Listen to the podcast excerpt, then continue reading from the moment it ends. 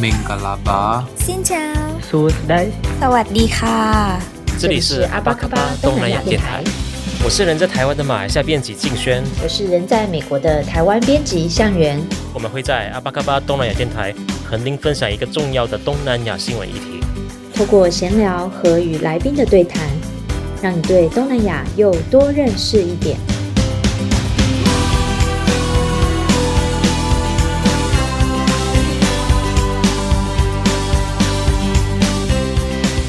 阿巴卡巴，大家早上好，我是关键评论网的主持人静轩。阿巴卡巴，我是主持人向元。哎，向元，你在台湾的时候，你有去过那个南势角的缅甸华新街吗？有，有去那边，但是其实之前去都是跟那个灿烂时光书店的活动有关，然后很可惜，其实没有好好在周边多走走，或者是吃他们那边的美食，所以还蛮可惜的。我我也是啊，我也是，是常去那边参加灿烂时光举办的一些讲座活动啊。毕竟那边常蛮常办一些跟东南亚议题有关的讲座。那一般上我的行程呢，假设都有时间的话，我都会先去在讲座前呢，会提早到华新街去寻找家乡味。因为虽然说缅甸的华新街大家知道，诶，那边蛮多是缅甸的华人移民，但是呢，其实因为毕竟东南亚很多。都有很多共同点嘛，尤其在食物上，例如说可以在缅甸华新街找到咖喱啊、印度烤饼啊、印度奶茶等。那这些东西呢，在马来西亚也有。那深圳那边有一家缅甸的广东人开的广式，因为广式茶楼叫享誉。那我觉得还蛮便宜的，而且呢，我觉得也跟比起来，有些东西蛮跟我家乡的味道蛮接近的。那边也有一个。呃，马来西亚餐厅就是，哎，我觉得蛮特别的，也是他前几年开的，就是一个在台湾结婚的马来西亚人在那边开了一个叫小槟城食堂。那他做的东西，我觉得，哎，也是蛮正宗的。所以说，哎，我觉得缅甸街的就华新街，它不只是缅甸街的，它算是的确在双北一个蛮集中这各个东南亚国家美食的一个一个美食街。就除了我觉得除了华新街之外，就另外一个应该就是公馆了。虽然我之前去那边的时候，真的都没有机会好好的品尝，不过我还是要说，就是其实有一条缅甸街，我是还蛮想造访的，就是在 Podcast 上面的那个《明格拉巴缅甸街》这个节目。那我也其实很喜欢他们的主持人，就是万丽跟雨婷，他们的非常有趣、一动一静的互动。不过这次静轩，你是不是要采访的是《缅甸街》这个杂志的团队，对吧？对，就是我们这个算是我第一次采访他们，而且我们第一次采访他们，就是我们之前跟缅甸街明格拉巴有过合作，就是在文章上的合作。那第一次这一次呢，就是我们第一次采访他们，那就是来宾就是明格拉巴缅甸街的呃团队的主编万丽，还有姚雨婷。诶，那你们有喝缅甸奶茶吗？录音室里面不能喝东西。对，那就是诶，就希望你有一天能疫情尽早结束来回台湾，那我们再去缅甸街一起喝奶茶。好，那接下来我们就听听他们明格拉巴这个团队呢，他们这些年诶在南四角华新街推广社区营造啊，然后他们办这个缅甸街杂志的心路历程，当然还有他们他们最近也办了 podcast，也可以听听他们的一些想法。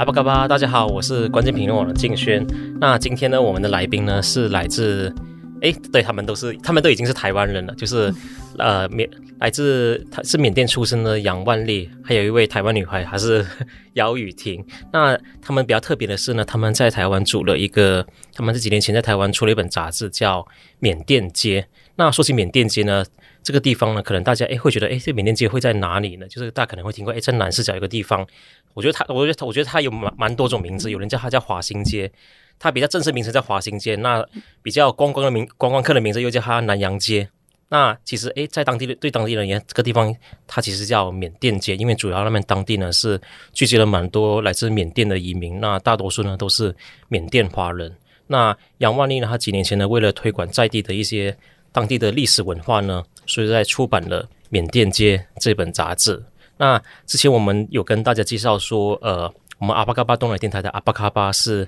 你好的意思。那缅甸的你好是怎么说呢？明格拉巴，大家好，我是万丽。缅甸的你好是明格拉巴的意思。对对对，他们也有本身自己的一个 podcast 节目，那我也帮他们介绍一下，就是叫缅甸街明格拉巴。对，明格拉巴缅甸街。明格就是呃。明喇，哎，就是就是，呃，就是可以在火影忍者的炫魔鸣人的鸣，一个的一个，然后喇叭，对，他们的组合叫喇叭女子。对是的，另外我今天另外一位、哦、我是另外一位喇叭女子，我是雨婷，然后我是缅甸街的杂志主编。今天呢，我们请他们来，主要是说，哎。我们这个第二季呢，主要是谈东南亚的美食文化跟背后的历史故事嘛。那今天我们请了缅甸街的团队，来想来谈谈，哎，他们怎么会创办这个杂志？那我我当初认识这个杂志呢，主要是他们出了一期我蛮喜欢的，就是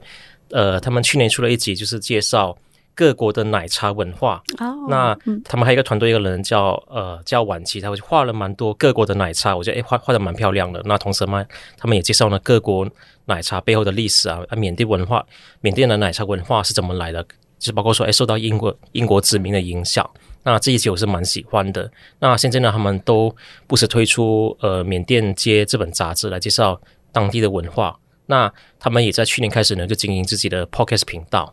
那我就蛮好奇说，哎，你们怎么会当初想要创办《缅甸街》这个杂志呢？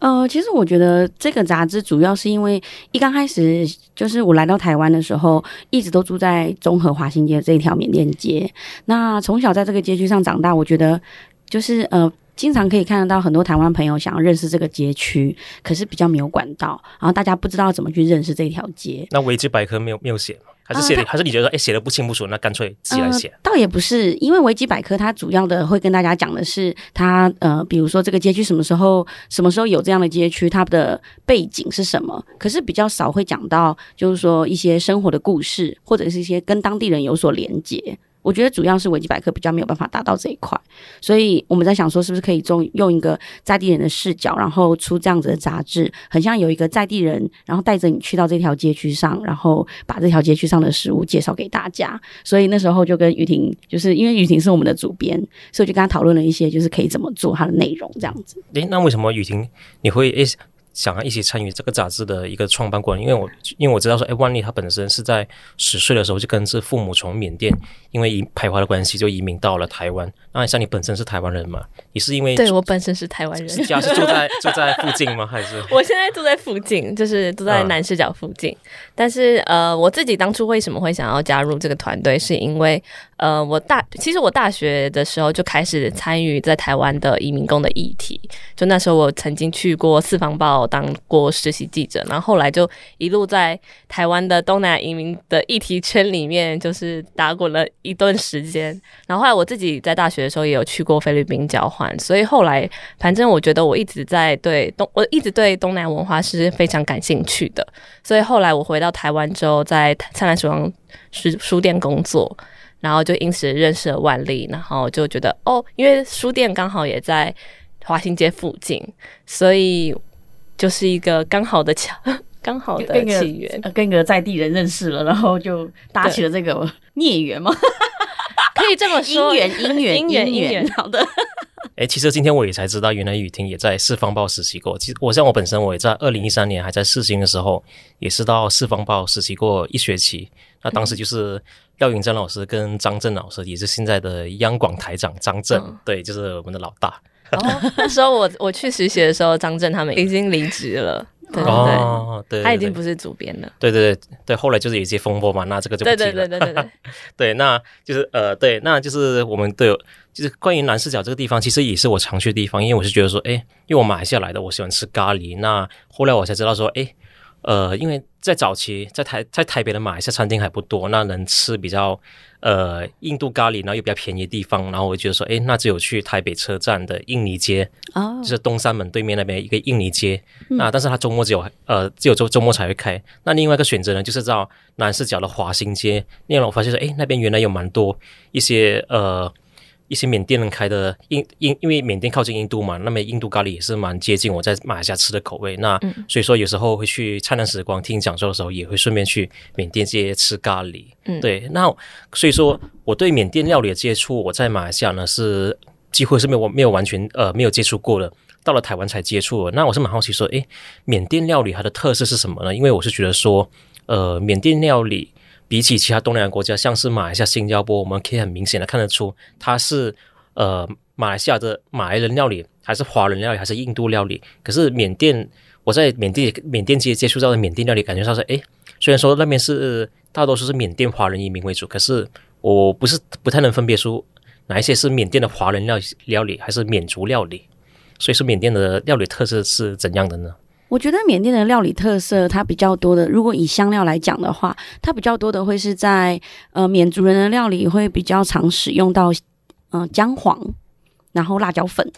这个是它的蛮大的一个特色，然后呃，其实华新街上整个街区，它对大家来说都是非常陌生的缅甸食物，但它其实里面又可以区分为，像是我刚刚提到的，经常使用到姜黄的，可能是缅甸人的咖喱饭比较多，然后或者是鱼汤面这一类。那如果是华人的料理的话，可能会使用的比较多的，可能是草果啊、八角啊这一些的。对，八角是饺子吗？嗯、呃，不是，它是一种香料。嗯哦，对，这些其实我们都有在我们自己的缅甸街杂志里面介绍过。嗯，就像我们上一期是第五期鱼汤面，就是缅甸一道非常经典的缅甸南部代表的料理特色。然后其实我们在书里头就介绍缅甸的南部料理特色，因为缅甸很大嘛，所以其实它每个地方因为气候、族群，然后或是地形，它其实都会造就他们不同的饮食习惯。所以我觉得我们自己在做，刚刚有提到我们在做缅甸街杂志，其实。我们也想透过缅甸街杂志，带大家从饮食去认识呃缅甸的文化和缅甸街的文化。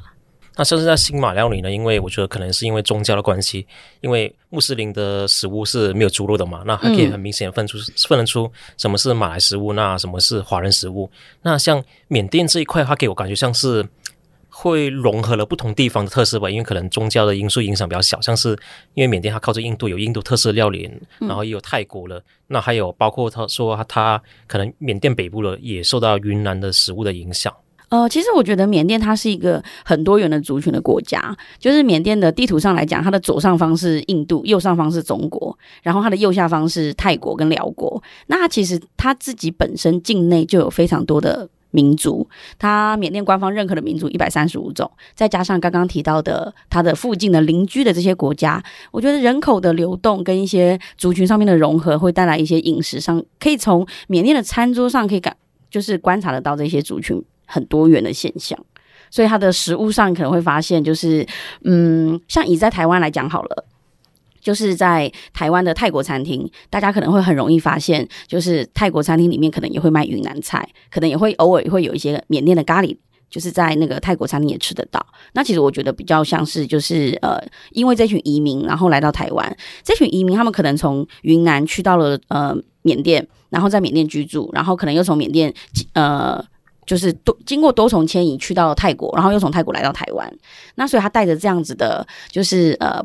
移动的移动过的痕迹，然后来到台湾之后，我觉得他的那个饮食上可以看得出来，在那间餐厅里面，那个老板他卖的菜色里面可以看得出有这几个国家的呃饮食的融合。而且刚刚有问到说，就是如何在华新街去分辨缅甸缅甸南部的餐厅，或是缅甸北部料理的餐厅。嗯哦，对，这个也给我们有自己的一个小方法，嗯，就是它虽然不是一个绝对的一个，它它虽然不是一个绝对的方法，可是可以教大家稍微去判断一下。第一个就是，呃，因为如果你要。呃，最好的方法当然是你去认识老板，然后问他说，你是从缅甸来，从缅甸的缅北来的还是缅南来的？因为缅甸的北部上缅甸的话，可能会是云南料理，他会比较拿手。然后如果他是从缅甸南部来的老板的话，他可能会是呃，比如说他是从仰光来的，那可能拿手的会比较是咖喱料理，就你可以点他的咖喱口味。哦、那如果你可能没有时间，或者是你没有勇气去认识老板的话，你可以从他的招牌上面去稍微去判断一下，就是如果他的招牌上你发发现那个店家，他大部分都写圆圈圈的缅文字的话，大部分都来自于下缅甸、缅甸南部的店家。嗯、咖喱会比较好吃。对，这样吧，咖喱比较好吃。对。对然后，如果是中文字比较多的话，就算你看不懂，哦、比如说稀豆粉巴巴丝，比如说趴肉米线，虽然你不知道它是什么，可是你读得出那个音，它是写中文字，那这样的话就是华人的餐厅，它可能就会咖喱以外的东西会比较好吃。对，嗯，是老板比较拿手的。那是不是也是从可以从招牌上看到他们本身的对于学习他们地方认同性哦，还有他们的迁移呢？像有时要，嗯，我注意到说，哎，有的有的餐厅它可能写它是地呃店呃就是店就是云南嘛，就云南餐厅。那其实一问，哎，他其实还是在缅甸的云南人。那有的写店缅，那有的是写泰缅。哦，对，对，有时候哎，还是没有推一个统一的标准，也就是他他是可能是背后也是折折射他们背后的一个迁移过程吧。它可能是哎，这个缅甸的，他可能是从缅甸到泰国的，然后如果他写滇缅的话，可能是从说比较边境的。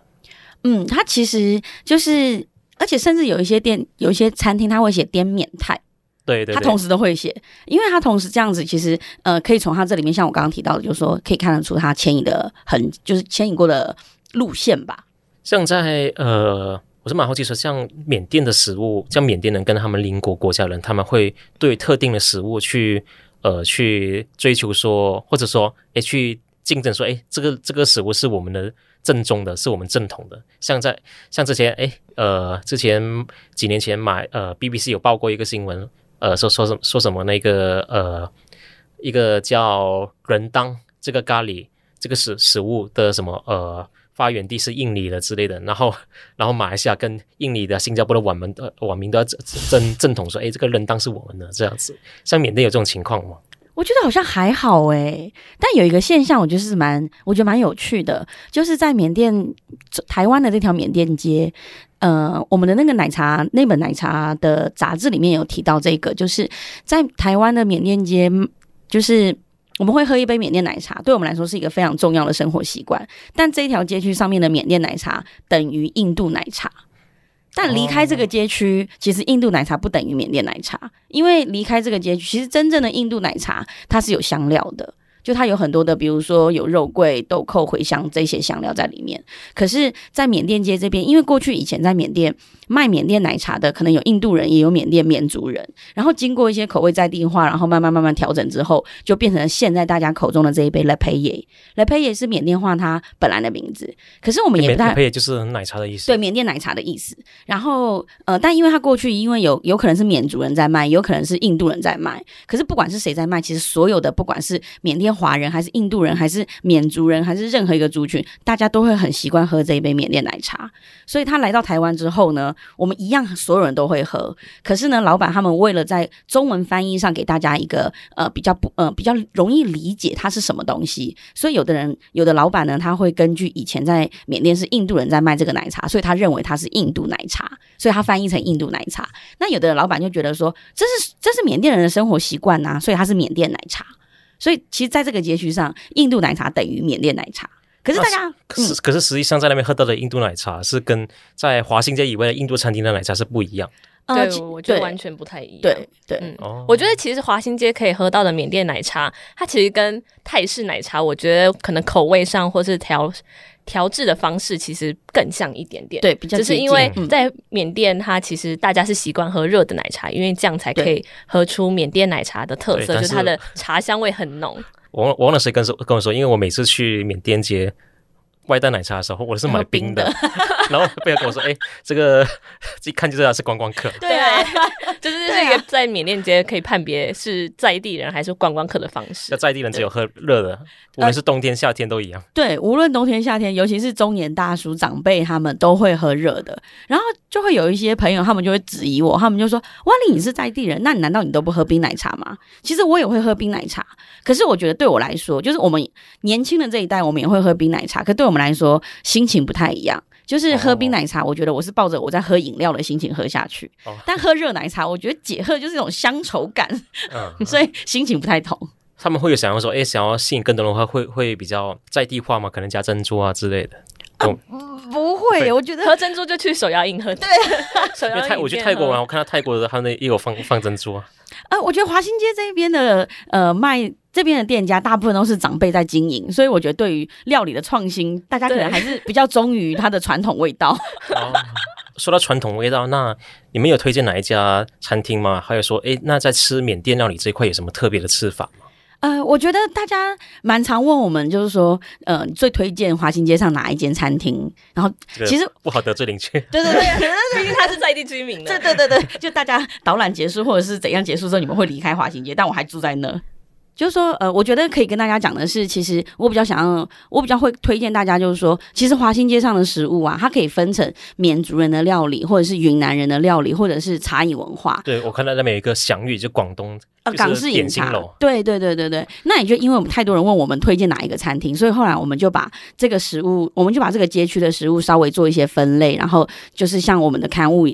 在我们的刊物里面，你可以把它全部摆在一起的话，奶茶我们讲的是茶饮文化，然后那个鱼汤面跟稀豆粉讲的会是南部跟北部的不一样的口味。那呃，我觉得推荐的餐厅来讲的话，我觉得有时候我觉得好吃的，雨婷就会都觉得就是不一定好吃。就是，但我可以跟大家讲的事情就是说，呃，如果说是缅甸南部的口味的话，我会比较推荐大家去吃鱼汤面。那那个鱼汤面或者是缅甸咖喱饭的话，在我们的刊物里面，其实我们有画一个那个呃鱼汤面的地图，大家可以跟着那个地图去找出你喜欢的店家的味道。但是那个鱼汤面是非常具有代表料理，就是具有代表性的料理，很推荐大家去试试看。然后比如说还有就是呃，如果是呃缅甸南北部的口味的话，可能就是稀豆粉粑粑丝。那我们也有出一个那个地图，它是可以带着大家去吃，跟着地图去找到这些店家。那我觉得吃法的话，如果是以稀豆粉的话，它其实老板他会加，就是呃，就是他会加那个。酱油它会分，它会分成甜酱油跟咸酱油。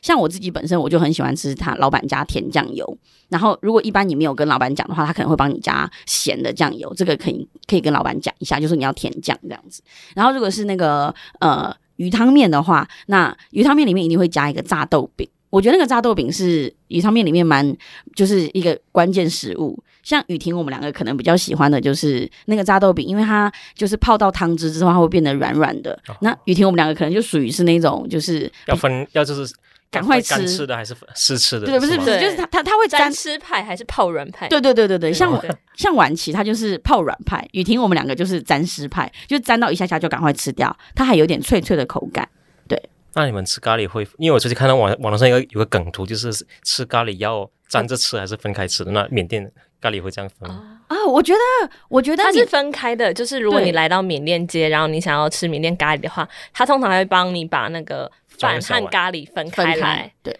可是我觉得缅甸的缅甸的咖喱，它很难把它搅和在一起，因为它比较不像日式咖喱一样汤汤水水的，它其实比较偏向印度的干式咖喱。然后老板，如果有的人他们非常追求那个饭白饭是要干净的，跟咖喱完全分开的，那我觉得他就很适合吃缅甸咖喱，因为刚刚雨婷有提到，老板来的时候他就是帮你分开放。可是呢，如果你是喜欢那种把它全部搅和在一起吃的话，我觉得这个的话，呃，缅甸的咖喱它的汤汁比较少。然后，而且它的汤汁看起来是比较，呃，比较像有点油泡着那个咖喱。嗯。那其实它主要是可以反映到缅甸保存食物的方式，所以它比较不像我们常常吃到的，嗯，日式咖喱一样，它就是比较汤汤水水这样。这个跟那个比较不一样。就跟我在马来西亚吃吃到蛮接近的。对，嗯，对啊，嗯。那像在缅甸的料理分布的话，嗯，呃，除了在华新街之外，还可以在哪里看到？主要是。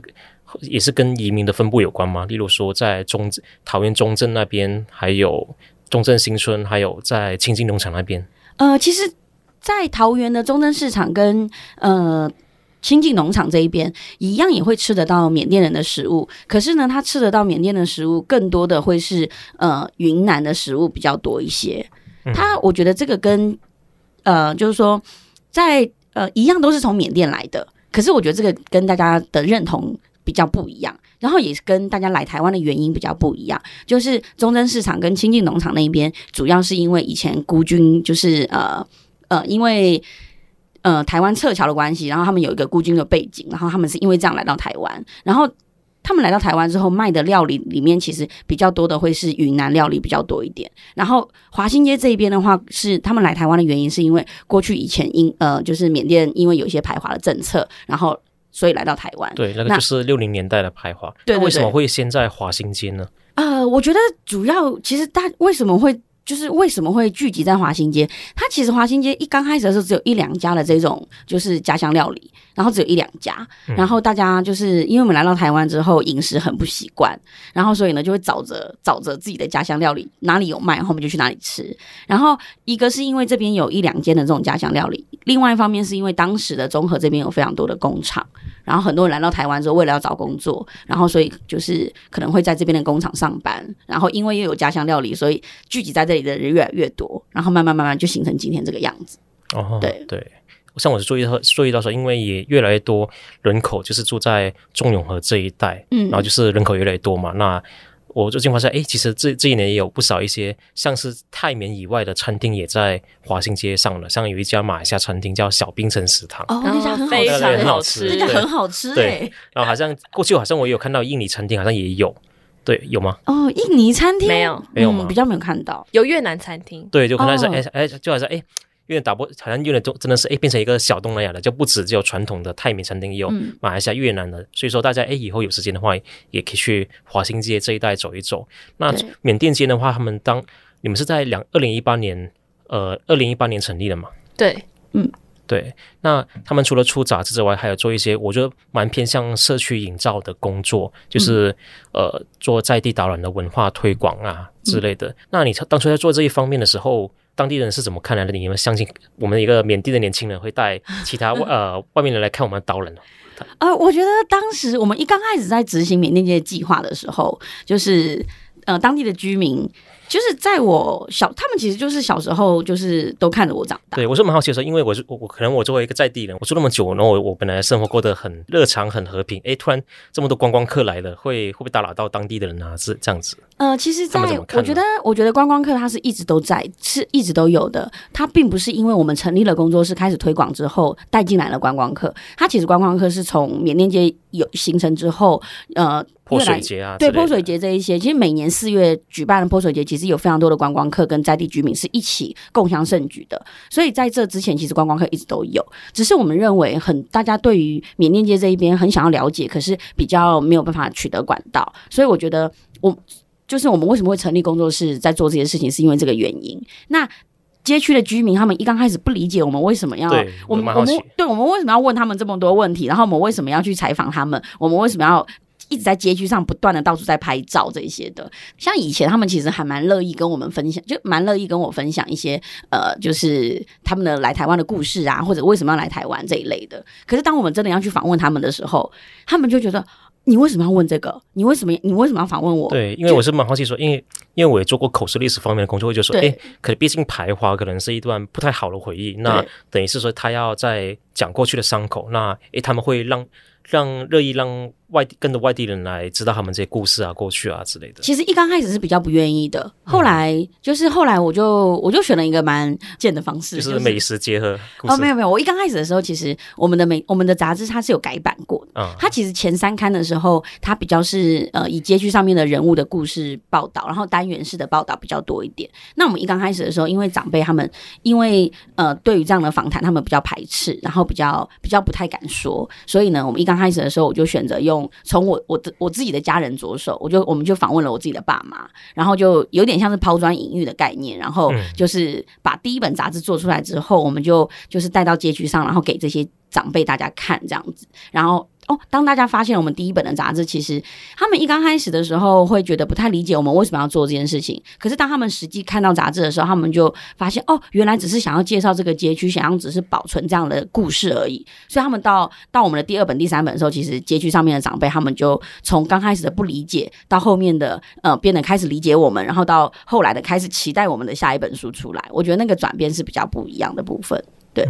那雨婷怎么看呢？因为你，诶，你身为一个台湾女生，诶，去访问他们，会觉得说，诶，你会会有什么别有目的吗之类的？别有目的，毕竟万丽还是自己人嘛。对，我觉得这是刚开始我我在进行就是华新街的采访工作的时候，可能比较常会遇到的，我自己对自己的挑，觉得会遇到的挑战。所以我觉得万丽的这个角色其实蛮很重要，她就是介于 我与社区之间的那个中间的调剂人。对，所以我觉得。呃，我觉得后来还好啦，就是因为我觉得可能比较大的问题是因为大部分的人他们可能会讲缅甸文、缅甸话，或是讲云南话，但是这两个话我都不太会，所以我觉得，因为我觉得语言是拉近跟对方的很重要的一个关键，所以如果你有这个。这个技能的话，其实可以更拉近跟居民的关系，所以我觉得刚开始我觉得挑战是这个，但其实我觉得后来发现，就随着你可能我自己在做华新街的田野的方法是，我会去一家店，然后一直当他的常客，至少因为你点了菜，他就不可能不不不不理你。不理你，然后你就偶尔就跟他聊天聊个几句，然后默默的默默的你就会变得越来越熟，然后他就会越来越主动跟你讲话。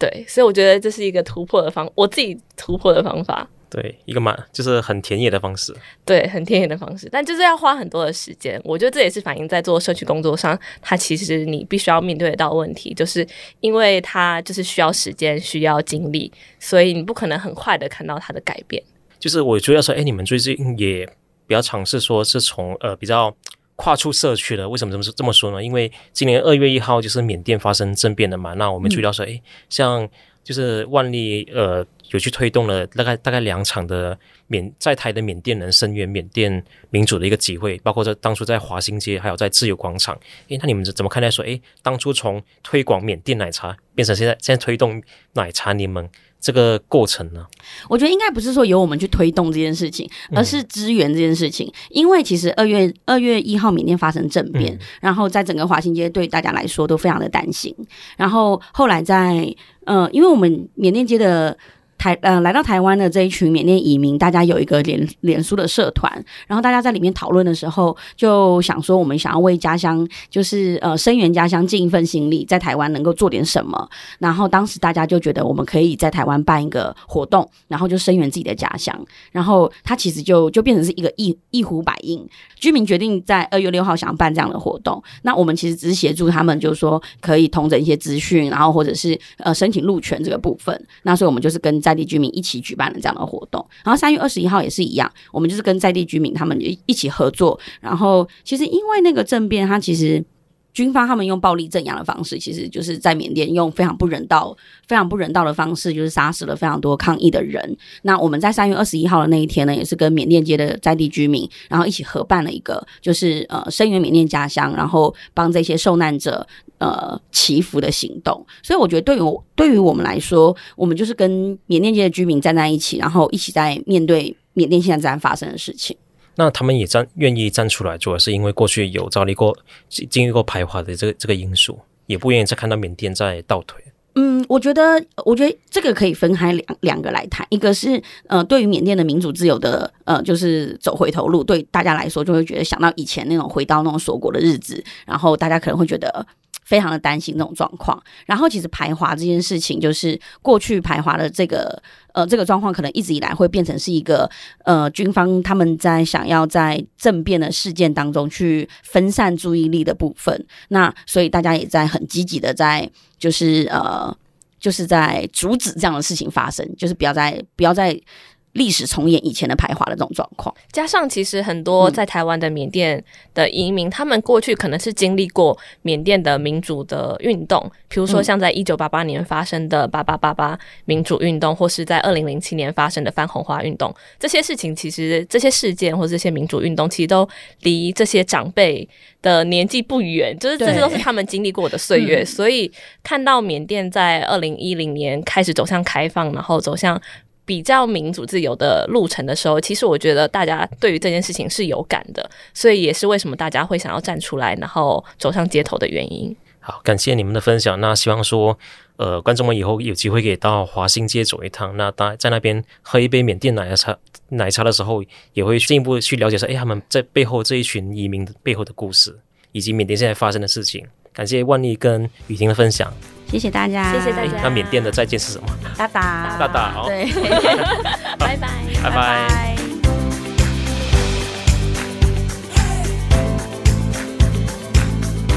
感谢你的收听。如果你喜欢我们的节目，欢迎在 Apple Podcast、Spotify、SoundOn 等平台订阅我们的频道，也欢迎你为我们留言评分。你也可以追踪我们的 IG，透过私讯留言与我们互动，让我们一起把东南亚新闻的 Podcast 节目做得更好。阿巴嘎巴东南亚电台，我们下次空中见。